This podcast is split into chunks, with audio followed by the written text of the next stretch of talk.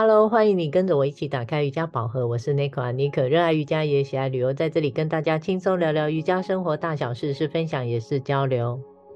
我是黛比，喜欢练瑜伽，也享受把瑜伽精神带入到生活里。我的 Ashtangi 饮食 IG 是 Debbie Love Food，欢迎大家关注追踪。Debbie，你知道台湾已经解封了，生活也就慢慢回归到正常的轨道上。我会发现市场上开始有大大小小的瑜伽教室，还有瑜伽旅行、瑜伽课程，还有各式的工作坊。另外，国内外师资课程纷纷出笼了，看得我眼花缭乱的。对，各种课程跟想积极练起来的同学回笼的好快哦。说在台湾，嗯，那之前是不是还有同学想跟你报名一周练六七天的这种？没有碰上过这种需求的，等你去发掘他们好了。哦、好 好，倒是有同学问过我，想去上一些市场上比较新颖的课程，会来询问是否有一些好的推荐。也有私人教学的学生想上整堂的呼吸课程，还有大休息。这种越来越多的需求，我想不外乎就是个人的压力太大，精神紧绷。睡眠品质不好，需要放松与修复，所以面临这些五花八门的 Q&A，我并没有太多实际上体验的分享。不过我倒是回头想想，在我自己练习的过程里，还有一些体验的课程，就很奇怪的，一边跟他们聊着，竟然也就给了自己有了一些解答。你想听看看吗？当然想啊，不过他们具体是问了你哪些的问题？对，上周我的学生问了我一个问题，我印象特别的深刻。他问我如何能知道自己练习的地方能量场适不适合自己？我用适不适合，我想大家也许会觉得很奇怪，为什么要说的这么抽象？嗯，这个问题问的蛮有智慧的，因为他超越了身体还有动作怎么做这些。嗯，那这位同学是我们 Podcast 的忠实粉丝吗？我记得之前在怎么选择瑜伽教师跟适合老师的主题，好像有聊到一点这类的问题啊。我就说我的学生都很低调，老实说我不知道他有没有在听。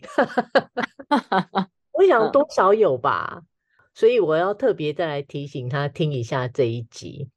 呃，你记得我在上麦伦的师资课程吗？对吧？有啊，记得。那在这方面，因为课程解说非常的细腻，我就开始了有更多的认识。但是我们今天不是要来讲脉轮，而是在无意间跟学生这样子聊起来，我突然觉得比较贴切的来说，应该是你找不找得到适合你的能量场，也就是我们今天想要分享的主题。嗯，蛮好的。因为我台北、上海各地的瑜伽教室也去练习过很多的地方了，那也是有一些经验可以分享给大家。对，在一个地方或者是随着同一个老师练习久了，你会不会觉得随着时间一点一滴的累积着，有趣的会去发现，会留下来的持续练习的人，好像有一些相似度。也有一些人好像一进来，你也就觉得他好像不太融入，不会在这里持续练习。就是虽然说互相不熟识，也没讲过几句话，但是会留下的人，好像就是有一种挺契合的感受度。你有没有这种感受过？这是真的。不过在练阿斯汤嘎之前呢、上大团课时期的我。说来也有点惭愧，因为关注点还是比较多，是在老师的身上。那至于其他同学来来去去，带给我自己的感受如何，跟能量场如何，坦白说，当时没有感觉，是挺无感的。诶，这个倒是没错啦。会馆的人来来去去，的确是比较难去掌握，还有去感受，因为人真的太多，而且每个礼拜你看到的人可能完全都不一样。是。直到近几年，我开始 Mysore，感受突然强烈了起来，而且非常敏锐。一般去个两到三次，就会知道这个教室啊，除了老师这个灵魂人物之外，其他一起练习的同伴是不是同一路人？那我这边也补充说明一下，跟尼克你刚刚提到的是不是一路人的感觉，并不是透过一定课前课后的寒暄聊天，或是具体要攀谈，或是说跟这个同学认识多久而来判别，而是你透过练习中跟这群伙伴共享一个空间，在练体位法呼吸的过程，过程中是不是感觉到愉悦、平静跟稳定，或是说是相反的感受比较多呢？这种是来自于能量的传达这类的经验。透过脉轮的课程里，我倒是发现了合理的解释。像我们人体内有七大脉轮，随着当下我们自己的瑜伽练习，你会开始让脉轮流动，这会让你从自己的个性特质还有喜好开始展现的不一样了。就是说，你会有一些转变，像是从你喜欢吃的食物开始。到你的外貌样子，还有你说出来的话，你给人的感受度，你内心的一些想法，做选择的方式，也或是说面对挑战困难的心态，是不是喜欢跟某些人的相处？你回头想想哦，是不是常常在转变着？这些可都是跟你的脉轮息息相关哦。哦，脉轮，我的理解是。真的不太多，但听上去很有道理。像我从团课期的五感，到近几年不只是瑜伽练习教室，包含我生活中在谈工作啊，帮孩子去找钢琴老师、舞蹈老师，或甚至是认识一些新朋友时，我自己跟我的家人、小孩是不是属于这个圈？好像是有一把这种隐形的钥匙。来无限的帮我打开感受觉知的能力。我自己也在想，另一个原因也可能是因为透过每天稳定专注的 My So 练习，我很自然的把孩童时期这种不用想太多，你会天生有个第六感去知道自己适不适合直觉灵感这种全然的找回来。对，所以想想，只要是你喜欢。跟着某位老师练习，那个地方就是很符合那个当下你的能量场，但是也许不是永久，因为就像我说的，随着你的练习，你会开始转变，转变之后，那个老师是不是最适合？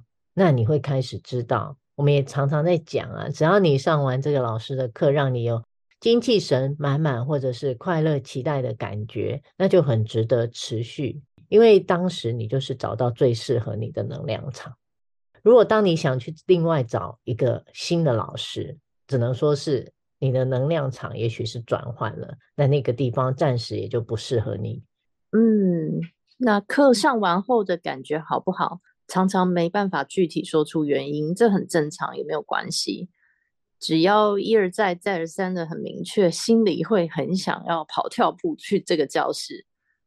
那喜欢这位老师跟同学一起练习的感觉，就是一个很好的征兆哦。大家要仔细去感受。对，说到这里，你有发现啊？我一直都在讲老师，我觉得教授者是最重要的能量来源。如果你的老师也从来都不间断的持续的精进着自己，因为你从外显其实你就可以感觉得出来。那如果是你的老师，也是不停的在转变着，或者是你一直都觉得他在你的感受是非常的好。你慢慢的去感受，如果双方都是在很好的状态下，那个能量的流动与转变就会是一个很好的互动。那你就是更要把握住，因为老师在转变，也持续带领着你转变。这个就是我们常在聊的瑜伽宝盒里面的宝藏，它是更胜于体位法的练习。